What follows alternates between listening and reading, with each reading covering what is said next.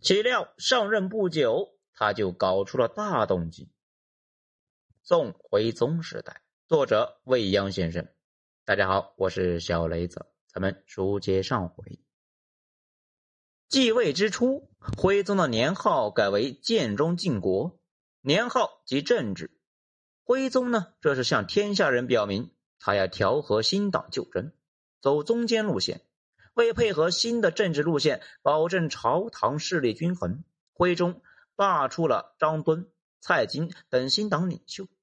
蔡京被贬谪至杭州，任用旧党人物韩忠彦为宰相。这时，邓寻武站了出来，他上奏徽宗，强烈建议重用新党，接继父兄的变法大业。那他的理由呢？冠冕堂皇。陛下乃先帝之子，韩忠彦乃韩琦之子。当年先帝行新法以利民，韩琦常论其非，是为旧党领袖。如今任韩忠彦为相，改先帝之法，忠彦便可子承父志。然而陛下作为先帝之子，却不能够继承父亲的路线。臣子称心如意，帝王却难随心愿，岂非多多怪事呢？这种局面该怎么破解呢？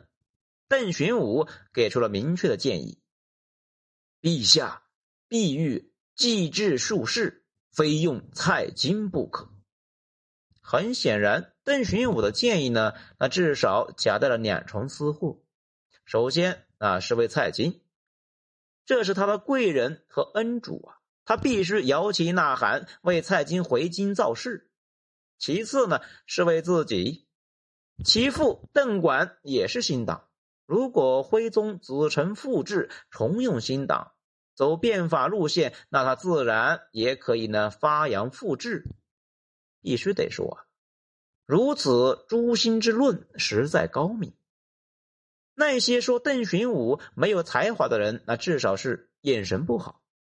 无论人品，写史之人不可小觑啊。为了说服徽宗，邓寻武再接再厉，又献上爱莫助之图。此图是自神宗朝以来呢新旧党人的任职统计表，有宰相、执政、侍从、台谏、郎官、馆阁、学校七个类别。分别呢，左右两栏，左栏为新党，右栏呢为旧党。纵观此图，一目了然。只见右栏及旧党啊，密密麻麻写满了名字；左党呢，就是新党，则寥寥无几。邓寻武想借此图告诉徽宗，这几十年来，朝政主要呢被旧党把持着，如今想要完成先帝未尽的事业。就要大量启用新党，首先要任命的呢，就是蔡京为宰相。今人看来，此图稀松平常，放在千年之前就有此等手法，实不简单呢。邓寻武作为首创者，的确是才思敏捷，才华横溢。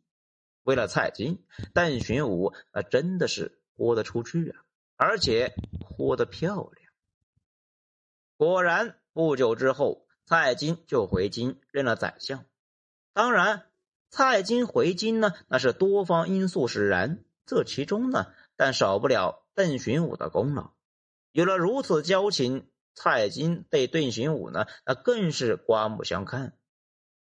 在蔡京的关照之下，邓寻武仕途顺遂，日子啊过得是富贵安逸，两个人的关系呢也非常密切。谁曾想到？因为联金灭辽之意，他们却几乎撕破了脸，这让早已习惯了他们的一唱一和的朝臣们呢跌破了眼镜呢。蔡京支持联金灭辽，邓寻武反对，而且呢反对的很是激烈。当时邓寻武官居知枢密院事，已经是朝廷主管军事的重臣，他的意见呢自然那也有千钧之重。在他看来，朝廷与西夏吐蕃年年作战，国力空虚，将士疲惫，根本就没有能力呢再进行大规模的征战。再说，比起契丹人，女真人更加凶悍，也更为野蛮。作为辽国的屏障，女真对大宋更有利。关于蔡京、童贯等人提出的坚弱攻媚之理，他更是不屑一顾。他反驳的说：“根本道理应该是扶弱抑强。”由此呢，他反问道：“与强金作伴，难道真的好过与弱辽为邻吗？”这句话呀，问得好，可以说是振聋发聩。这样的邓玄武不禁让人另眼相看，似乎呢，我们面对的又是另外一个邓玄武。其实啊，人还是那个人，并没有太大的变化，只不过时移世易。人处在不同的环境，尤其是站在不同的位置上，看问题的角度不同罢了。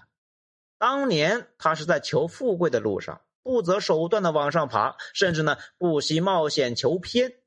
如今他已身居高位，是在保富贵，自然是稳字当头。当初力挺蔡京为了富贵，如今呢反对蔡京还是为了富贵。归根结底，所求者富贵耳。郑居中也好，邓玄武也罢，这些人都是曾经呢受恩于蔡京，却都在联金灭辽的问题上反对蔡京。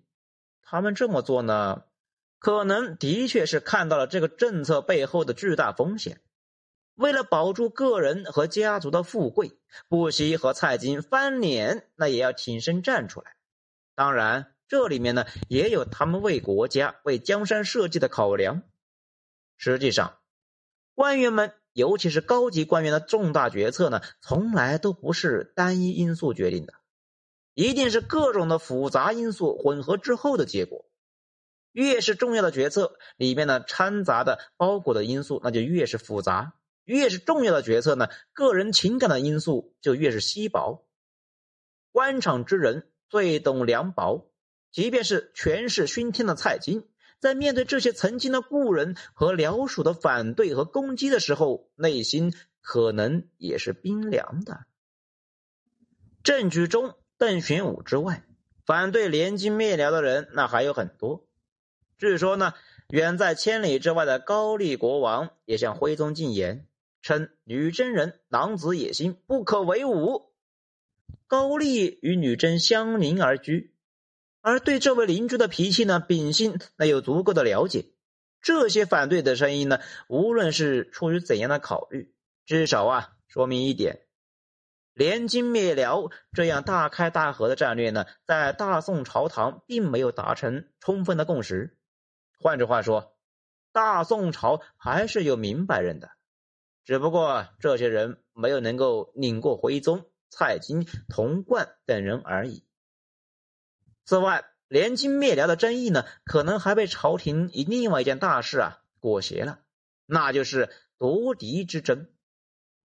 公元幺幺幺五年，徽宗长子赵桓为太子，诏立储君以安天下。这原本呢是件好事，可是啊，徽宗并不喜欢太子，他最中意的是皇三子运王赵凯。而且呢，把个人喜好啊弄得是朝野皆知，上有所好，下必甚焉。面对如此巨大的缝隙呢，该有多少人修尖了脑袋往里钻呢？仔细的端详史书，我们会发现，在朝廷关于联金灭辽的争议中呢，太子和赵凯的争斗始终是若隐若现。如果加入了夺嫡的权斗，再看证据中、邓玄武等人的态度呢，那就更容易理解了。当然，这是一个非常复杂曲折的故事，我们呢留在以后再说。内政外交从来都是密不可分，内政是外交的投射，外交是内政的延续。在大宋朝堂之上，有新老权贵的较量，有文臣宦官的权斗，有太子亲王的夺嫡。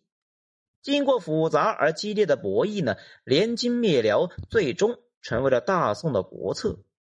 站在大历史的角度回头来看，联金灭辽并非就是下策，也并非呢一无是处。更不会是注定导致山河破碎。关键的关键呢，是如何贯彻和执行好这个国策。令人遗憾的是，自此之后，徽宗君臣便开始了各种的无脑操作，大宋朝在作死的道路上狂奔而去，真是天作孽犹可为，自作孽不可活，不作不死，哪怕千年之后，仍然让人痛彻心扉。好，欲知后事如何，请听下回分解。我是小雷子，谢谢收听。